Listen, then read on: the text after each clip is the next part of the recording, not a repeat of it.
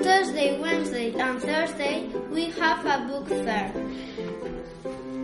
Come to Catalina de Aragon School. We start tomorrow The books are waiting for you. at 2 o'clock in the Sala Multiusos.